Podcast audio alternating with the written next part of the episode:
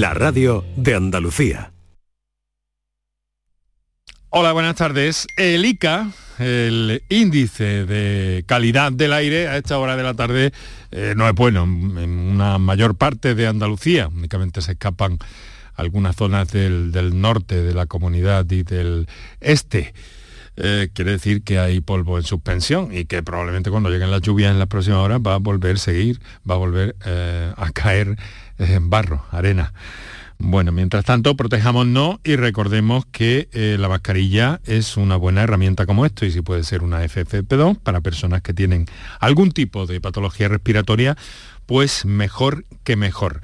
Esto nos lo permitimos añadir para verificar que efectivamente, eh, según... Eh, em, según el Instituto de la Agencia Estatal de Meteorología, perdón, pues eh, tenemos mala calidad del aire en este momento sobre nuestros cielos o sobre nuestra superficie terrestre en Andalucía. Bien, pero hoy estamos aquí, reciban un saludo, estamos aquí para hablar del lupus, el lupus que es una enfermedad autoinmune, nos dicen los especialistas que es la enfermedad autoinmune por, por excelencia, y eso quiere decir que de alguna forma el propio sistema inmunitario, el cuerpo, ataca células y tejidos sanos por error. Por error, fíjense. Eso eh, es curioso en el caso del lupus también porque puede afectar a muchos órganos, a muchos tejidos, a muchas manifestaciones eh, y a muchas eh, zonas de nuestro cuerpo, también y especialmente a las articulaciones donde actúa con una especial virulencia. Hoy vamos a intentar aclarar todo lo que fuera menester en torno al lupus y lo vamos a hacer con eh, nuestro invitado en el programa que les presentaré en unos minutos. Ahora les digo que estamos en marcha y que les agradezco que estén a ese lado del aparato de radio. Canal Sur Radio te cuida. Por tu salud. Por tu salud con Enrique Jesús Moreno. El lupus que afecta a, cada persona de un modo diferente. Se manifiesta de muy diversas formas, como hemos dicho, vamos a aclarar todo eso. Y los efectos de la enfermedad oscilan entre leves y severos. Si bien es cierto que la mayoría de las personas que padecen lupus en una ocasión más son mujeres, aproximadamente entre el final de la adolescencia y hasta los 45 años aproximadamente es cuando eh, suele aparecer la enfermedad. Una enfermedad de la que poco se conoce, pero en la que vamos a ver qué alivio puede aplicar la medicina. En eso estamos en un día en el que, como saben, pues hoy no tenemos datos de la pandemia, eh, se quedaron en 200 y pico casos en Andalucía, la última cifra que se facilitó, se va a seguir facilitando un par de veces eh, eh, por semana y la iremos recogiendo, aparte de tener también hoy en el programa algunas manifestaciones de diferentes especialistas o responsables públicos que nos ayudan a comprender cuál es el estado de la cuestión. Pero nuestro argumento del día es lupus Aquí lo tienen y aquí tienen también los teléfonos para intervenir en el programa. Para contactar con nosotros puedes hacerlo llamando al 95 50 56 202 y al 95 50 56 222 o enviarnos una nota de voz por WhatsApp al 616 135 135 por tu salud en Canal Sur Radio. Hoy en Andalucía, lo mismo que en el resto del país, se han eliminado las cuarentenas para casos de COVID leves y asintomáticos y además solo se van a hacer pruebas de diagnóstico de coronavirus a personas vulnerables y mayores de 60 años. La Sociedad Andaluza de Médicos de Atención Primaria, Semergen, consideran que la eliminación de las cuarentenas es una medida precipitada, eh, dada todavía la alta tasa de eh, contagios. Mañana se van a actualizar los datos de la pandemia. El último dato de la incidencia del viernes pasado era no de 200, como yo he dicho hace un momento, sino de 310 por cada 100.000 habitantes. Y esta mañana aquí en Canal Sur Radio, la, presidenta de Semergen Andalucía, la doctora Rosa Pérez, en la mañana de Andalucía, ha dicho que esta tasa actual es todavía alta como para poner fin a las cuarentenas. Los niveles de incidencia no, siguen siendo altos para para que recaiga en la población esta medida de, casos positivos eh, sin realizar ningún aislamiento. O sea, mm, yo pienso que sí que es precipitado. Bueno, pues ante el final de estos aislamientos se pide, no obstante, a los positivos que limiten los contactos, sobre todo con personas vulnerables, y que mantengan las medidas de protección.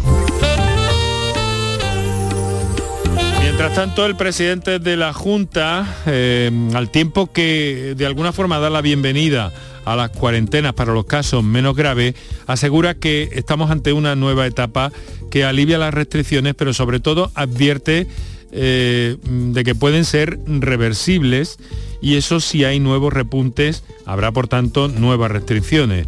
De momento señala las cifras de contagio y de vacunados permiten dar un paso más hacia la normalidad, cambiar de etapa, ha dicho. Creo que llegado a este nivel de incidencia nos toca cambiar este formato para permitir que nuestro sistema sanitario se centre en otras patologías, otras dolencias que son sumamente importantes y que han quedado en algunos casos limitadas por la eh, importancia que ha tenido el COVID porque ha habido que prestarle una atención prioritaria.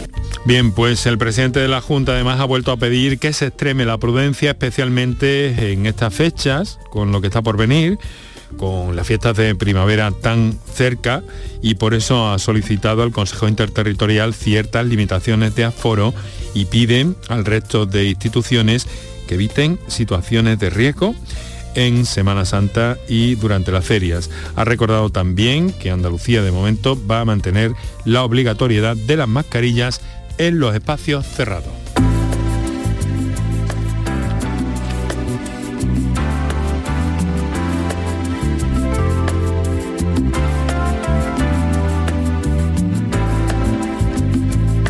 Os he recordado los teléfonos para intervenir en nuestro programa que como sabéis tenéis cada tarde abiertos aquí en la radio, en Canal Sur Radio, en la radio pública de Andalucía y en este programa que cuenta con especialistas como nuestro invitado de esta tarde, que no es la primera vez que nos acompaña, y que es el doctor Manuel Romero. Doctor Romero. Buenas tardes, Enrique. ¿Qué tal? Buenas tardes a todos. Romero Jurado, por cierto, es jefe de reumatología del Hospital Quirón Córdoba, donde trabaja, pertenece a la Sociedad Española de Reumatología y le hemos convocado mm, para conocer un poco más a propósito eh, del lupus. Una, una enfermedad que en muchos casos, en muchas ocasiones, ven ustedes, ¿verdad, doctor? Los eh, reumatólogos. Claro, mire, es el lupus eritematoso sistémico, que así se llama, es una enfermedad autoinmune sistémica y la reumatología es la especialidad médica que se encarga del estudio de todas las enfermedades autoinmunes y entre ellas el paradigma es el lupus eritematoso sistémico, que como, como bien has dicho Enrique es una enfermedad muy variada en cuanto a su sintomatología y de causa aún desconocida pero multivariante como ahora vamos a ver. Por eso quería yo eh, matizar y que nos especificara y dejara claro para nuestros oyentes este detalle, porque el lupus es una enfermedad que se puede manifestar de formas muy, me atrevo a decir que dispares. Si hay una enfermedad que cursa con gran variabilidad en cuanto a su manifestación, ese es el lupus, porque no solamente afecta a un órgano o a un sistema, sino que puede afectar de forma muy variable y con diferente eh, gravedad prácticamente a todo el organismo, desde la piel, lupus cutáneo, a las manifestaciones articulares, a las manifestaciones del sistema nervioso central, las manifestaciones renales que marcan el pronóstico son las más graves y que, sin duda van a marcar el pronóstico de los pacientes que padecen lupus, que algunas veces terminan a pesar del avance en el tratamiento del último, de los últimos tiempos, desgraciadamente en casos mortales. Doctor, ¿cómo se diagnostica el lupus? El lupus eh, se diagnostica fundamentalmente por la clínica, por sus manifestaciones apoyados también de, la analítica, una analítica donde se van a detectar una serie de anticuerpos que se llaman autoanticuerpos y aplicando una serie de criterios de clasificación que vienen definidos ya desde el año 1997 por los criterios americanos de reumatología, se han ido renovando pero eh, fundamentalmente es, un diagnóstico clínico y apoyado de ciertos eh, datos analíticos. No hay ninguna prueba de imagen ni nada por el estilo, ni específico, ¿no? pero es característico la presencia de los llamados autoanticuerpos o anticuerpos antinucleares. En algunos casos, doctor Romero Jurado, se habla del lupus como una enfermedad rara en el sentido de poco frecuente, pero luego uno mira las estadísticas y no da esa impresión. Pues mira, según los últimos datos de la Sociedad Española de Reumatología, el estudio PISER, que es un estudio epidemiológico, hablan de una incidencia anual de 3,64 casos cada año por cada 100.000 habitantes, que dan lugar a una prevalencia que oscila entre los 100, 90, 100 casos por cada 100.000 habitantes en eh, personas adultas por encima de los 20 años. Aunque no es una enfermedad que se limita exclusivamente a la edad adulta, puede aparecer también en niños aunque se produce con mucha más frecuencia en mujeres en edad de procrear por los factores hormonales eh, como los estrógenos que influyen enormemente en el desarrollo de esta patología autoinmune. Estamos hablando de una enfermedad limitante, discapacitante, ¿verdad, doctor? Absolutamente discapacitante y limitante, eh, aunque eh, bueno, pues por suerte no todos los lupus se manifiestan de, igual forma tan, agresiva. Efectivamente, hay lupus eritematosos sistémicos donde a lo mejor la manifestación es eh, articular con discretas artralgias, dolores articulares, inflamación articular, manifestaciones cutáneas, enrojecimiento de la piel, fotosensibilidad, sin llegar a tener gran repercusión en cuanto a órganos internos. No obstante, es muy importante acudir al especialista, al reumatólogo, eh, para que inicie el estudio lo antes posible mm, cuando aparezca cualquier tipo de estas manifestaciones. Me preguntan si esta enfermedad conocida como piel de mariposa, doctor, ¿tiene algo que ver con el lupus? Mm, piel de mariposa o eritema de mariposa. el, eritema es, es la, lesión dérmica dermatológica más característica del lupus. Es un, mm. es un eritema, como, como, su nombre dice, ¿no? es un enrojecimiento de la piel que aparece en, en, la nariz, en la región del ala nasal, que irradia hacia las mejillas y simula como las alas de una mariposa muy característica en chicas y en mujeres que comienzan con lupus y es una lesión muy fotosensible. Bueno, hay una información de hoy en el diario El País a propósito de esta enfermedad eh, que titula así, la primera terapia génica sobre la piel eh, cura a niños mariposa, entre comillas, de heridas que llevaban años sin cicatrizar. Ahora lo vamos a ver con un poquito de detenimiento y quiero saludar también eh, que nos han enviado un saludo muy especial y además les decimos aquí que estamos absolutamente em, dispuestos a escucharles y a colaborar en el futuro en la medida en que, en que ellos eh, estén eh, disponibles con la Federación Española de Lupus. Estamos hablando de 21 asociaciones en todo el país. Nos han enviado un mensaje y quiero invitarles directamente a que participen si lo estiman conveniente para ofrecernos también el punto de vista de las organizaciones, de las asociaciones de pacientes en este programa que compartimos sobre lupus con el doctor Manuel Romero y que eh, tienen ustedes, como siempre, líneas abiertas. Doctor, vamos a hacer un par de minutos de descansillo en el programa y enseguida entramos en materia. Para contactar con nosotros puedes hacerlo llamando al 95 50 56 202 y al 95 50 56 222 o enviarnos una nota de voz por WhatsApp al 616 135 135 por tu salud en Canal Sur Radio. ¿Estás lesionado? Elige la fisioterapia avanzada de Clínicas Bayman. En Clínicas Bayman ponemos a tu servicio fisioterapeutas de primer nivel equipados con la última tecnología. Nuestra meta es tu recuperación. Somos la fisioterapia oficial de 18 federaciones deportivas de Andalucía. Si necesitas recuperar tu salud, tu rendimiento y tu bienestar, pide tu cita en clínicasbayman.es. En cofidis.es puedes solicitar cómodamente hasta 60.000 euros, 100% online y sin cambiar de banco. Cofidis, cuenta con nosotros. Mediar es alcanzar acuerdos justos, estables y duraderos, porque sabemos que en la vida siempre se presentan problemas. Podemos ayudarte a solucionarlos. Contamos con profesionales de la mediación familiar. Evita un proceso judicial. Da el paso y solicita servicio de mediación familiar. Consejería de Salud y Familias. Junta de Andalucía.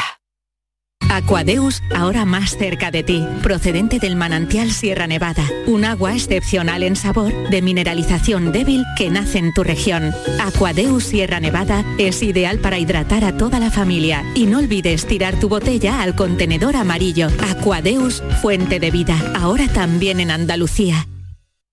El resumen de la jornada con la última hora del deporte, la economía y el análisis lo tienes en el Mirador de Andalucía. De lunes a viernes desde las 7 de la tarde con Natalia Barnés. Quédate en Canal Sur Radio, la radio de Andalucía.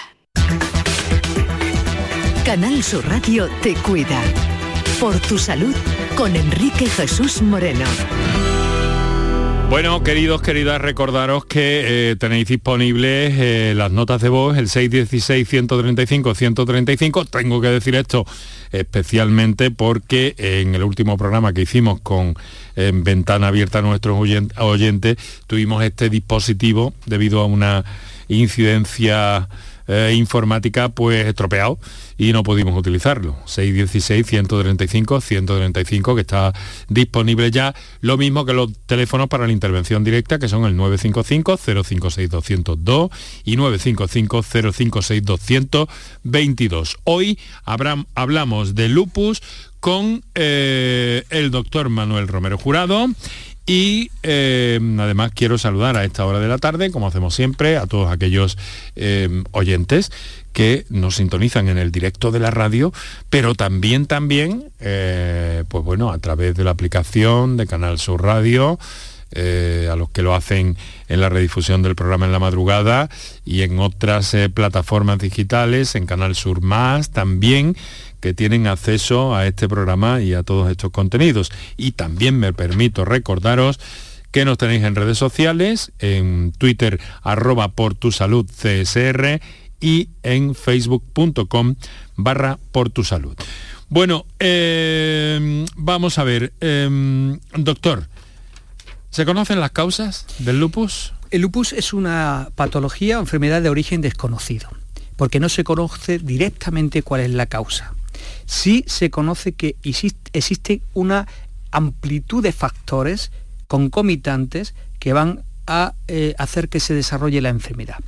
Hay una cierta predisposición genética, si bien no se conoce exactamente cuál es el gen, sí se cree que hay una serie de, de genes múltiples que van a intervenir en cierta predisposición que con la aparición de determinados factores ambientales determinadas infecciones virales que aún se desconocen, se habla del citomegalovirus, se habla del virus de Steinbar, se habla de infecciones antiguas, en el tiempo, ¿no? Eh, ¿O no? No, no, son infecciones que aparecen y van a hacer que esa predisposición genética se exprese.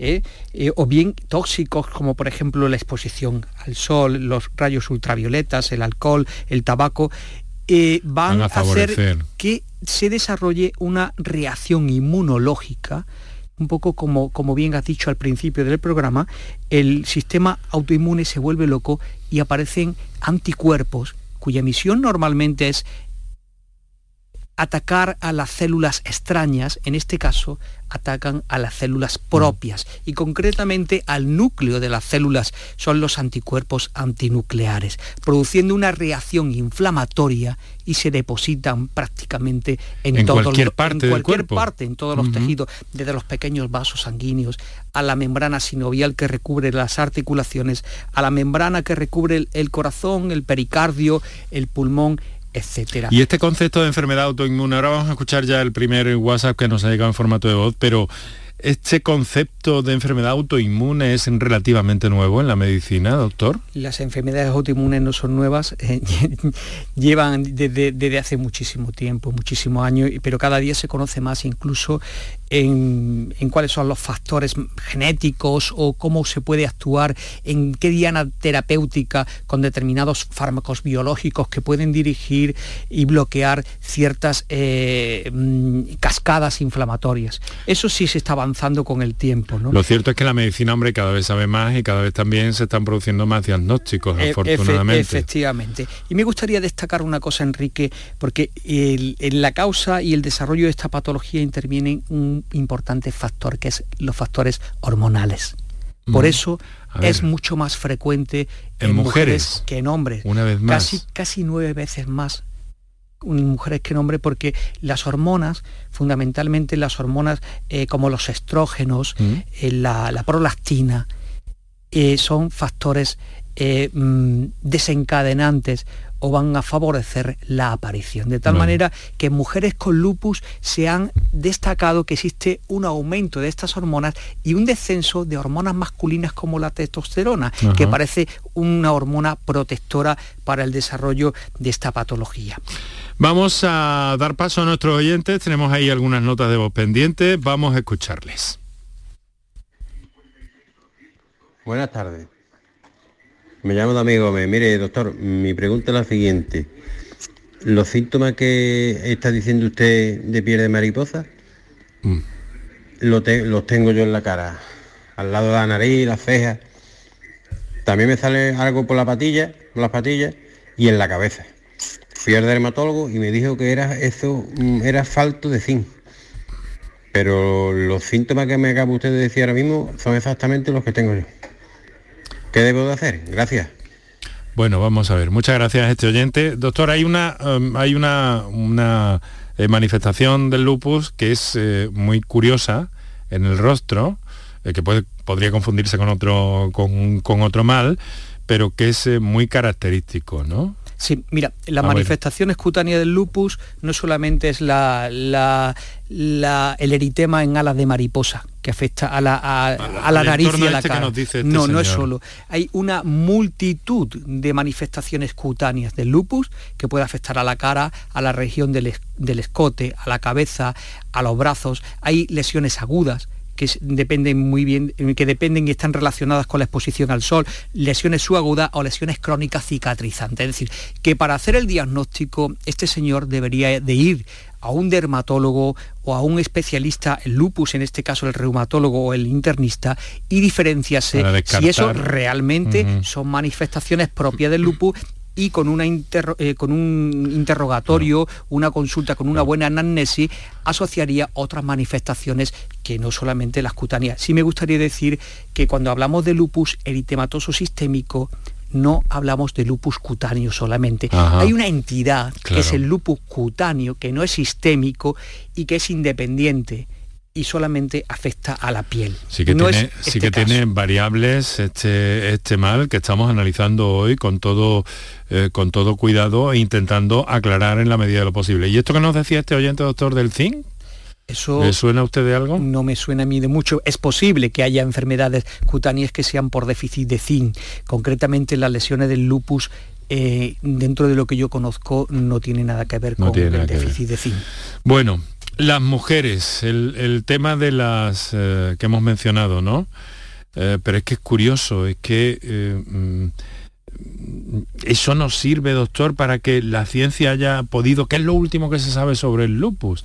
En, en, el sentido de que un aspecto tan determinante como que esa situación hormonal tan singular en el caso de las mujeres es mm, es eh, llamativo, ¿no? Como para bucear ahí, ¿no? Supongo que habrá líneas de investigación en todo el mundo en este por sentido. Por supuesto que hay líneas de investigación, pero bueno, la, asociación entre las hormonas eh, femeninas, los estrógenos y, el lupus está ampliamente demostrado.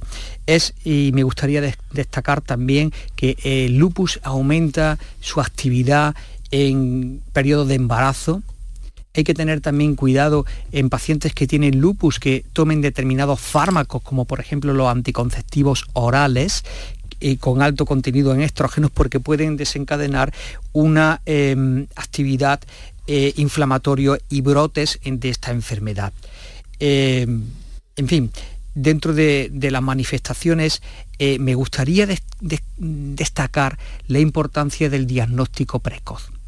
Normalmente normalmente se puede hacer se puede ser se puede hacer efectivo un diagnóstico precoz del muy efectivo. Mientras antes se diagnostique esta enfermedad antes se puede iniciar con el tratamiento. Pero cómo con qué elementos un especialista eh, puede llegar a diagnosticarlo teniendo muy claro cuáles son las manifestaciones iniciales de la enfermedad.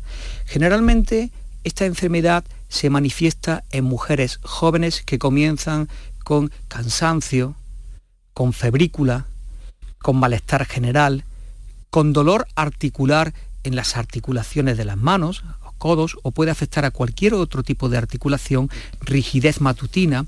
¿Es ese el momento cuando hay que consultar a su médico para que la derive al especialista? Pero sabe usted, usted está acostumbrado también a tratar con otro tipo de patologías, doctor, como la fibro, por ejemplo, el síndrome de sensibilidad central, que tiene síntomas muy, muy concomitantes. Efectivamente tiene síntomas parecidos en cuanto a su manifestación, de ahí la experiencia del clínico, donde haga una buena anamnesis, una buena exploración, porque si en estos pacientes va a haber inflamación de las articulaciones de forma objetivable.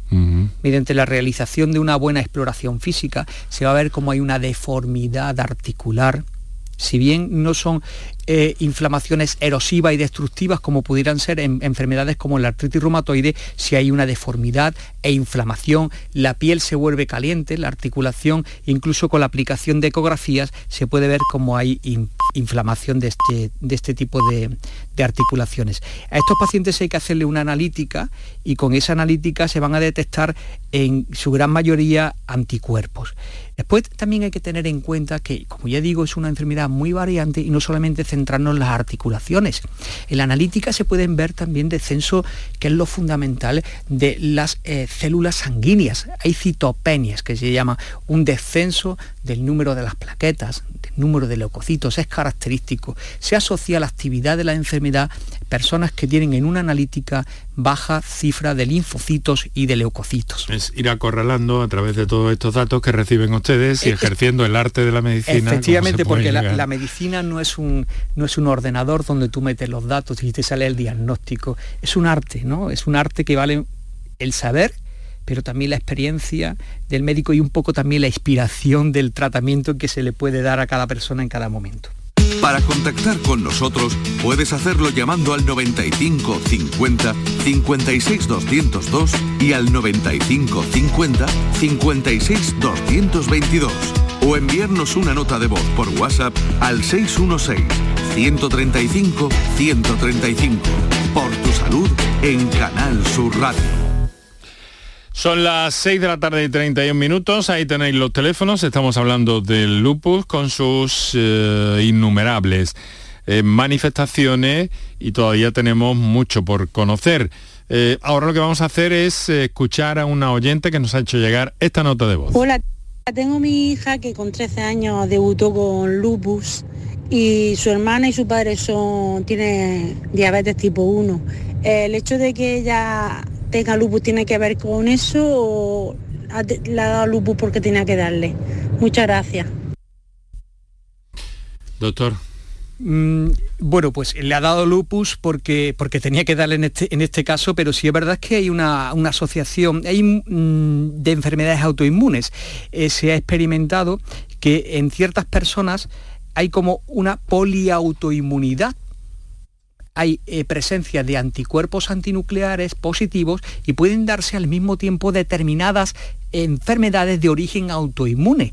Hay lupus que se manifiestan de forma aislada y lupus que se asocian a otro tipo de patologías autoinmunes, como pueden ser, por ejemplo, el síndrome seco, el síndrome de Sjögren, el síndrome antifosfolípido que cursa con trombosis, o bien asociados a personas de, con mm, hipotiroidismo autoinmune, es decir, que hay un concepto que está eh, ahora en boga que se llama la poliautoinmunidad, donde la presencia de ciertos anticuerpos antinucleares hacen que puedan desarrollar diferentes enfermedades autoinmunes. Tienen ustedes ahí los especialistas una ecuación bastante complicada, ¿eh, doctor, para el lupus. Bastante complicada, bastante, bastante.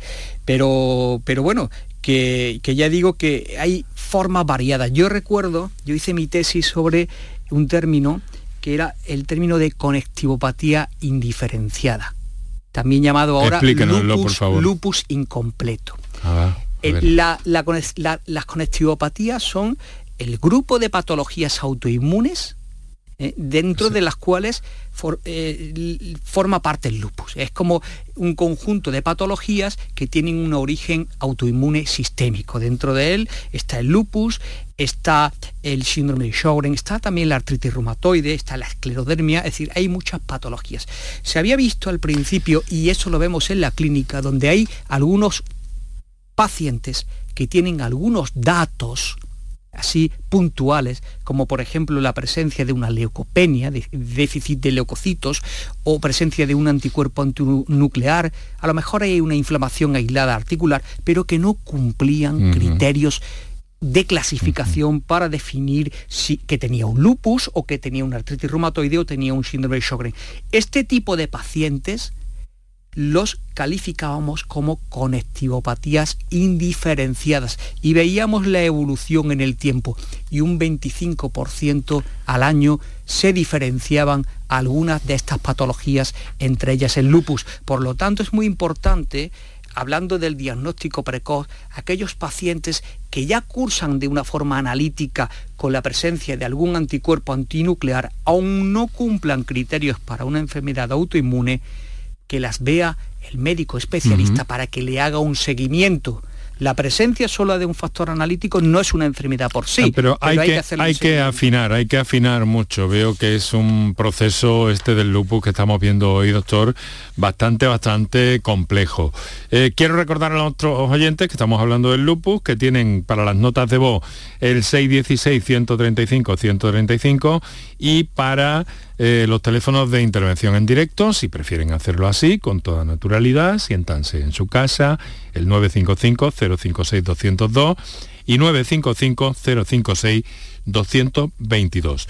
Doctor, me decía que hay casos eh, mm, que marcan un poco la gravedad de esta enfermedad desafortunadamente. Efectivamente, como ya he dicho, no todos los pacientes tienen un lupus agresivo. ¿Cuál es el factor que marca el pronóstico en estos pacientes? La afectación renal.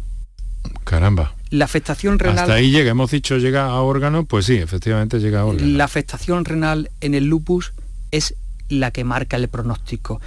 Eh, aproximadamente entre el 30 y el 40% de los pacientes tienen manifestaciones renales que, en el lupus.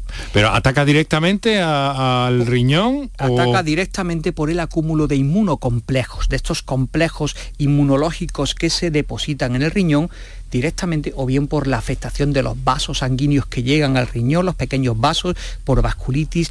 Eh, el, mecanismo de producción del daño tisular o del órgano es muy variado en el riñón. La lesión y el daño que más frecuentemente aparece es la glomerulonefritis, es la inflamación del glomérulo y se detecta por la eliminación de proteínas a nivel de la orina. Todos los enfermos con lupus deben de hacerse un seguimiento no solamente analíticamente de sangre, sino también de orina, para ver si están eliminando proteínas. En, esta manifestación del lupus atacando el riñón, doctores, cuando estamos ante los casos de, más gravedad. Efectivamente, cualquier paciente que comience a eliminar proteínas por la orina, dicen los expertos que cuando se elimina más de 500 miligramos de proteínas en 24 horas, está indicado la realización de una biopsia renal porque dependiendo del resultado de la biopsia se puede clasificar los diferentes tipos de glomerulonefritis. esto, y esto es una alteración que el paciente no nota, ¿no, doctor? El, el, paciente, en algunos casos no se nota, en otros mm. casos sí, porque cuando se pierde excesivamente proteínas por la orina, el síndrome nefrótico puede cursar con edemas, en miembros inferiores por déficit de proteína, en casos muy extremos. Pero normalmente el paciente mm. no lo nota y es misión del médico mm. hacer un seguimiento analítico de orina para detectar de forma muy precoz la afectación del riñón. Muy bien. Vamos a, vamos a escuchar a otro oyente que nos ha hecho uso de las notas de voz, el 616-135-135. Adelante, compañeros. Hola, buenas tardes. En primer lugar, muchísimas gracias por el programa. Quería hacer una consulta. En el caso del lupus es muy conocido los diferentes impactos que puede tener a nivel sistémico, pues, sobre todo a nivel renal, piel, etc. Em, me gustaría saber em, qué, qué relación hay con impactos a nivel neurológico, de distonías o de temas más mm, neurodegenerativos. Gracias. Bueno, muchas gracias. Me parece muy interesante la pregunta, doctor. Sí, bueno, sin, sin entrar mucho en profundidad, sí me gustaría, sí me gustaría decir que aproximadamente el 20% de los lupus en algún momento de su vida desarrollan manifestaciones neurológicas. Las manifestaciones neurológicas que se le conocen como neurolupus pueden ir desde un simple dolor de cabeza, desde una cefalea, que quizás sea la manifestación más frecuente, a una psicosis. Caramba o a una depresión mayor. Caramba. Pero son tantas y variadas que pueden afectar tanto al sistema nervioso central como meningitis aséptica, enfermedades cerebrovasculares, síndromes desmielinizantes, cefaleas, migrañas, alteraciones del movimiento, convulsiones como el corea, miliopatías, estado Bueno, confusional agudo. Pero dígame, ¿qué puede hacer la medicina para evitar todas estas situaciones, todos estos cuando males que nos está aparece, cuando aparece el neurolupus, los tratamientos son inmunosupresores y corticoides. El corticoide juega un papel importante en las manifestaciones graves del lupus y sobre todo los inmunosupresores como la ciclofosfamida u otros tratamientos como el micofenolato que ya son tratamientos hospitalarios. Mm. Bueno, Porque hay a- dos tipos de tratamientos para un lupus like, por así decirlo, y para un, un lupus de andar por casa y cuando ya aparecen todo este tipo de manifestaciones neurológicas, renales, Bueno, pulmonares. ahora tenemos pendiente ver qué hace la medicina, cómo evitar, cómo atajar en la medida de lo posible o evitar el avance de una enfermedad como el lupus, de la que estamos hablando hoy con el doctor Manuel Romero Jurado y con una llamada que tenemos en este momento en directo, 20 minutos para las 7 de la tarde, es Ana Mari, que nos llama, nos llama desde Los Corrales, en la provincia de Sevilla. Ana Mari, buenas tardes. Buenas tardes. ¿Qué hay? ¿Cómo está? Pues nada, aquí quiero a ver con el médico preguntarle unas cosillas. Venga, vamos a verlo. Eh, De, hola, buenas tardes, doctor. Buenas tardes.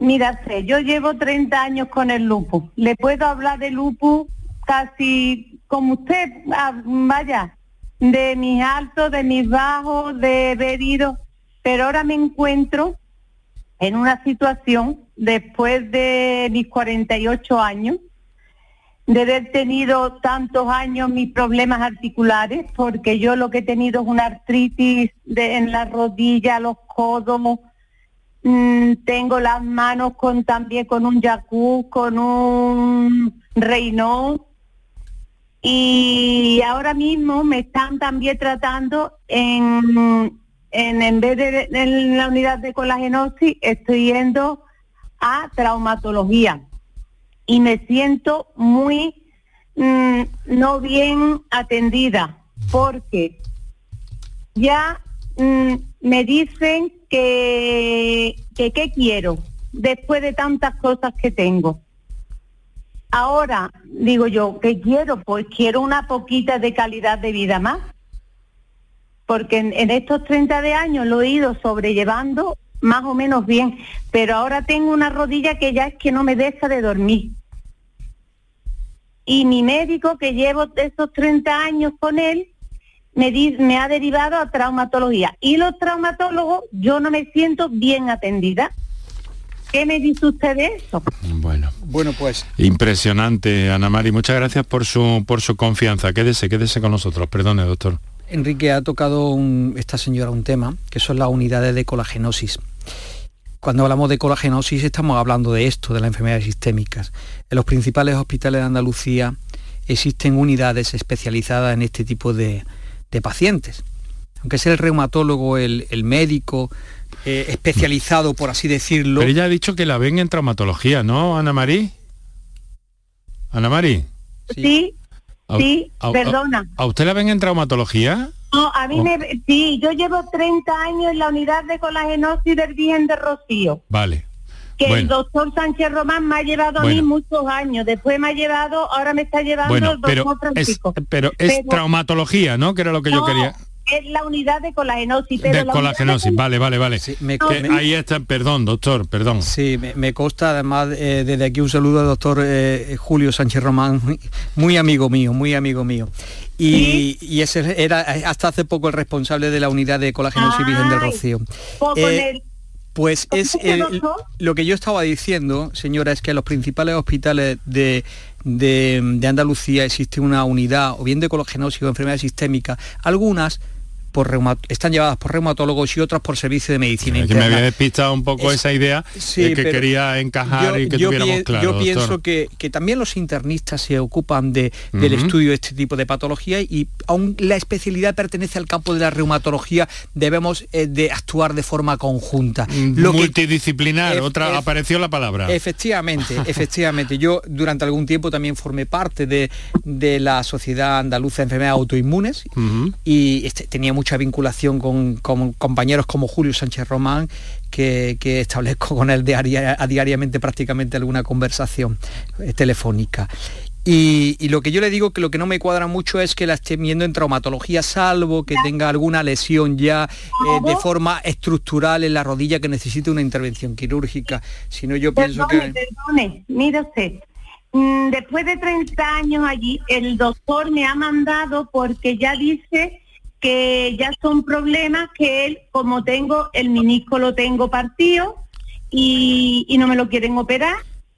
Mm, tengo la artrosis en la rodilla, dice que ya esos problemas que él ya mm, en la unidad no se, no se lleva, por eso me han derivado a a, esa unidad de traumatología y yo ahí no me siento bien atendida. Ya, pero esas lesiones trauma, esas lesiones ya son de tipo traumático que necesitan intervención quirúrgica y entonces bueno pues los tratamientos ya eh, para el lupus eh, de forma sistémica ya se encuentran un poco desplazados. Estamos hablando de varias patologías, ¿no, doctor? Sí, creo que, es más la secuela, secuela orgánica que es mm, más de más quirúrgica que, médica, por así decirlo. De mm. todas maneras hay que ver cada caso en concreto, no se puede de, todas formas, no deje de no deje de pedir explicaciones como, como hace Ana Mari y, a ver qué puedan darle una una un poquito de calidad de vida, ¿no? Que de un modo u otro, para eso sí tiene la medicina recursos. Sí, sí. Estoy ahora mismo, estoy yendo a rehabilitación, Mm. Me, pero a mí me gustaría que, mi, que mis rodillas, porque tengo las dos, no solamente una, mm. que tenga que a mí me dieran otro diagnóstico, otro tratamiento, otra alternativa. Porque que a mí me digan que qué quiere usted con todo lo que tiene, pues no me... bueno, Lo, primero que deberían haber hecho es no, eh, no mm, decírselo de ese modo, que nos traslada usted. Eh, porque muchas veces la, mejor eh, medicina, doctor, como usted sabe, es una, un acto amable, un gesto generoso, amable y cálido. Pero bueno, en cualquier caso, Ana María, le deseamos... Le deseamos... Eso es lo que necesitamos también. Mira, los pacientes crónicos mm. necesitamos una poquita de empatía. Mm. También necesitamos una poquita de escucha activa. Y necesitamos tiempo en las consultas, tiempo que nos escuchen sin duda. Que nos escuchen. Bueno, Ana Mari, mm, tenga, mm, reciba un fuerte abrazo de nosotros y de todo el programa y, en fin, mucha suerte con, ese abordaje, a ver de qué forma pueden acercarle, eh, acercarle a, a, una mejora de, su estado general, ¿vale? Muchas gracias. Muchísimas gracias a los dos. Venga, buenas tardes. Bueno, eh, doctor, desde luego mm, hay situaciones en que eh, lamentablemente la medicina de algún modo llega a un llega a un tope. Lo que no se puede es lo que lo que dijo Freud fue que una caricia a veces es la mejor medicina, ¿no? Y sin duda, sin duda. La, la idea de humanización a veces nos falta. Siempre mm, los médicos debemos ser humanos, humanos siempre. Bueno, em, vamos a ver. Eh, ¿Qué se puede hacer entonces? Bueno, mejor voy, a saludar a voy a saludar a Josefa que nos telefonea desde Córdoba y luego a ver si tenemos tiempo, yo espero que sí, de repasar algunos asuntos que consideramos interesantes, eh, que tenemos todavía pendientes, aunque podemos seguir hablando de, de, lupus en cualquier otro momento. Josefa nos telefonea desde Córdoba. Buenas tardes, Josefa. Hola, buenas tardes. ¿Qué hay? ¿Cómo está, amiga? Pues mire, dentro de todas las cosas estoy bastante bien, Bueno. estoy bastante bien, pero quería preguntarle al doctor, es que mm, a mí lleva muchísimo tiempo que el índice de proteína en sangre lo tenía alto. Eh, a 300, 300 y pico, pero ya desde eh, el año pasado ya lo tengo a 500 y el doctor, el urólogo en Reino Social, pues me dijo que si a los seis meses, que siguiera mi médico de cabecera, a los seis meses me hiciera una analítica y si subía de los 500 o estaba en 500, pues que lo derivara otra vez, ah, porque me han hecho muchas pruebas de riñón, muchas, muchas, muchas Pero, pruebas. pero esto tiene que ver con, con el... ¿Tiene diagnosticado lupus o...? Eh, a eso le iba a decir, pero A ver, a mí ver. nunca me han dicho que tenga lupus. A mí Mm. nunca me han hecho una biopsia Bueno. del riñón. A mí solamente me han dicho que tengo la proteína, pero no saben de dónde viene, porque todas las pruebas que me han hecho no han salido nada. Pero biopsia de riñón, como ha dicho el doctor, que es conveniente hacerla para saber si es eso, eh, no me la han hecho. Entonces, esto es como, ahora ya me la tienen que hacer mm, pronto, la analítica. Bueno, Manuel Romero le aclara las ideas, Josefa. Sí, eh, mire, yo no, no he dicho Dígame, que hay que, mm, señora, no he dicho que hay que hacer una biopsia renal a todos los pacientes que eliminen proteínas por la orina, sino que los pacientes que tienen lupus diagnosticado y eliminen proteínas por la orina en un cierto nivel, está recomendado hacerle una biopsia para ver qué tipo de afectación renal tiene, pero los pacientes con lupus, no a todo el mundo. Yo no me he metido en el campo de la nefrología porque yo no soy nefrólogo, pero es que hay muchas manifestaciones, hay muchas afectaciones renales que cursan con con proteinuria y con alteración de las proteínas. Yo no creo que en su caso usted tenga usted tenga lupus. Ya, pues muchísimas Pues, gracias. eh, se lo ha dejado bien claro. Mi pregunta es que he llegado de la calle y conectado justo cuando estaba usted, ya he Mm. hecho muchas veces preguntas y Pero me ha- seguro seguro que me ha satisfecho. Seguro que su nefrólogo se- le va a dar la, la solución y, y si no le ha pautado todavía esta prueba será porque no lo cree conveniente.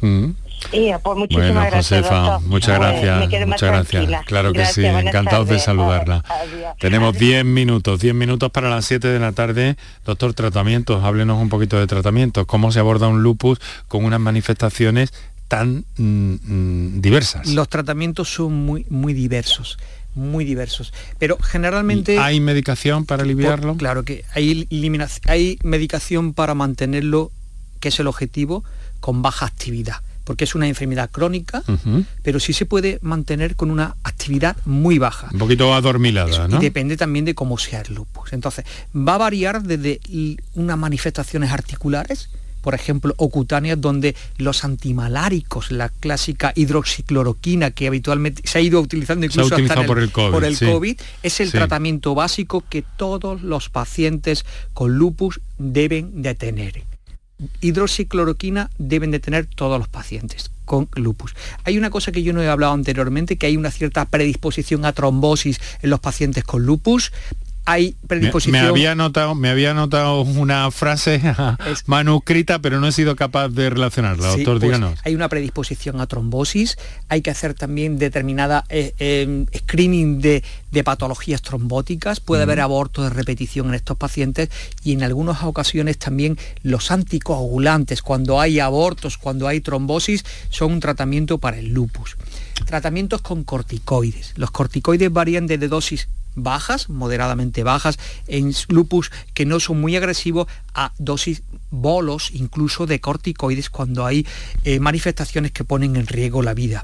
Y por último, las, eh, los lupus eh, con manifestaciones renales o manifestaciones neurológicas importantes entran en juego los llamados inmunosupresores potentes como son la ciclofosfamida, el rituximab, que son farmacobiológicos, o bien el micofenolato. Eh, ya son que- que tratamientos habido- hospitalarios. Pero si me habla de medicamentos biológicos, bueno, hospitalarios, me Sí. dice. Pero bueno, sí que es eh, a, a tipo que puede haber habido un avance en los últimos tiempos, Por ¿no? su- por supuesto, cada, cada, cada año van Entonces, en la saliendo... reum- reumatología, además, estamos hablando de más de 200 enfermedades, como usted sabe mejor Sí, que yo. sí, pero en cualquier caso, los avances en reumatología, casi para todas ellas, han sido brutales. Continuamente se están produciendo avances, sobre todo en el campo de las terapias biológicas, aunque desgraciadamente en el lupus tenemos muy pocas terapias biológicas. Hay una concretamente, el belimumab, que se utiliza para formas cutáneas o formas articulares, pero las formas agresivas hay que poner inmunosupresores, mm. ciclofosfamida, micofenolato o dosis de corticoides altas o bien plasmaféresis, lavado de, lavado de la sangre, por así decirle, del plasma ya en UCI cuando hay manifestaciones agresivas y muy importantes que ponen en peligro la vida. Bueno, estamos a 7 minutos para las 7 de la tarde, aquí Canal Sur Radio, esto es por tu salud, estamos hablando del lupus con el doctor Manuel Romero jefe de reumatología del Hospital Quirón Córdoba, miembro de la Sociedad Española de Reumatología y que también nos acompaña sobre otras, eh, sobre otras tareas que desarrolla muy interesantes, algunas de ellas artísticas, pero esas no vamos a entrar, doctor. De momento no vamos, de momento no vamos a entrar en esas, pero sí que con su capacidad, conocimiento y experiencia eh, clínica y médica, vamos a atender ahora otra llamada. Es Ana Carmen, nos telefonea desde Málaga. Ana Carmen, buenas tardes. Hola, buenas tardes. Adelante.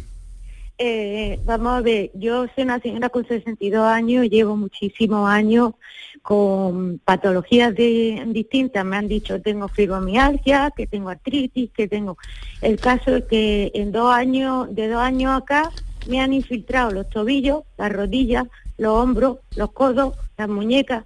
Yo no puedo mover ni una articulación. He dejado de ser independiente, necesito ayuda y los traumatólogos, tengo la, mariposa en la cara, eh, me siento mal, yo siento como un nudo que me anda por mi cuerpo, pero los traumatólogos, ninguno me hacen caso, hablando claro. Yo le he dicho que es un lupus, porque lo sé, porque esto no es razón, una cosa que te duela la rodilla o la mano, pero es, yo todo mi cuerpo de noche son punzadas, no me, no me deja descansar. Y yo ya no puedo hacer nada sola pero ni, nadie me diagnostica lupus. Bueno, vamos a ver, eh, mm, que tengo muy poquito tiempo, ¿eh? tengo, tengo un minuto básicamente. ¿A eh, dónde puedo ir? Bueno, vamos a ver, doctor, lo primero es que, bueno, la, intuición de las personas puede ser un factor a considerar por parte del clínico, pero en cualquier caso lo que no podemos es las personas autodiagnosticarnos. Eso parece claro y quiero que lo tenga meridianamente claro, Ana. Y ahora, si es tan amable, escuche al doctor a través del aparato de radio porque estamos a punto de despedir. Vale, muchas gracias, buenas tardes. Menos de un minuto, doctor. Sí, esta señora comenta que la está viendo el traumatólogo, ¿no? El traumatólogo yo creo que no es el especialista indicado para ver este tipo de patologías. Debería de pedir cita con un reumatólogo que, la, que la viese en su conjunto, ¿no? Para ver si es, realmente tiene alguna enfermedad sistémica o, o no. Bueno, pues una vez más llegamos al final del programa con llamadas en espera. Doctor, tendremos que repetir sobre el lupus y quizás sobre otros asuntos eh, tan interesantes que sirvan para aclararnos dudas, duda, para conocer y para saber más gracias a presencia como la suya. Doctor Manuel Romero Jurado, muchísimas gracias por estar un día más con nosotros. Para mí siempre es un placer estar aquí con vosotros y con todos los andaluces. Pues hasta la próxima. Mañana hablamos de la endometriosis, una patología que afecta a mujeres en edad reproductiva. El mejor de los saludos y hasta mañana. En Andalucía, el agua es nuestra prioridad. Más transparencia con el Pacto Andaluz por el Agua. Más de 300 actuaciones impulsando la depuración. Más inversión en la restauración de cauces y modernización de presas. Más claro que el agua. Consejería de Agricultura, Ganadería, Pesca y Desarrollo Sostenible. Junta de Andalucía. ¿En qué capítulo de tu vida estás ahora? ¿Quieres hacer una reforma o cambiar de coche? ¿Tus hijos ya necesitan un ordenador para cada uno? ¿O quizás alguno ya empieza la universidad? ¿Habéis encontrado el amor y buscáis un nidito? En Cofidis sabemos que dentro de una vida hay muchas vidas y por eso ahora te ofrecemos un nuevo préstamo personal de hasta 60.000 euros. Cofidis, cuenta con nosotros. Con tu coche no te líes. Conmigo te mueves seguro, eres puntual, ahorras, llegas donde quieras y contaminas menos. Transporte público de Andalucía, seguro, económico y sostenible. Junta de Andalucía. Mano de santo limpia la ropa, mano de santo limpiar salón, mano de santo y en la cocina, en el coche, en el watercloak, mano de santo para el hotel, mano de santo para el taller, mano de santo te cuida, mano de santo te alegra la vida, mano de santo, mano de santo, ponte a bailar y no limpies tanto, mano de santo, mano de santo, ponte a bailar y no limpies tanto. Escuchas Canal Sur Radio en Sevilla. Yo ya no pago por mi consumo y digo chao, digo chao, digo chao, chao, chao, a tú lo mismo. Vente conmigo, nuestro petróleo es el sol. Leques fotovoltaicas Dimarsa y despreocúpate de la factura de la luz. Dimarsa.es. El Mediterráneo y el Atlántico son testigos de una encrucijada de culturas, costumbres y gentes. Gastronomía, naturaleza y patrimonio emocionan en Ceuta, una ciudad con personalidad única. Descúbrelo desde 69 euros en tu agencia de viajes de confianza. Servicios turísticos de Ceuta. Ceuta, donde se unen las emociones. Bienvenidos a Sacaba. Mil metros de electrodomésticos con primeras marcas. Grupos Whirlpool, Bosch y Electrolux. Frigoríficos, lavadoras, hornos, vitros. ¿Quieres más? Aires acondicionados, aspiradoras, pequeños electrodomésticos. Y financiamos en 12 o 20 meses sin intereses solo tú y Sacaba. Tu tienda de electrodomésticos en el Polígono Store en calle nivel 23. Ven a ver nuestra exposición y sus 25 años de experiencia. Sacaba. Disfruta de tu barrio. Compra en Calle Feria. En la Asociación de Comerciantes de Calle Feria hemos preparado para ti grandes sorpresas y regalos. Repartimos 600 euros en cheques de consumo. Disfruta de tu barrio. Compra en Calle Feria. Promueve Asociación de Comerciantes de Calle Feria. Financia Ayuntamiento de Sevilla.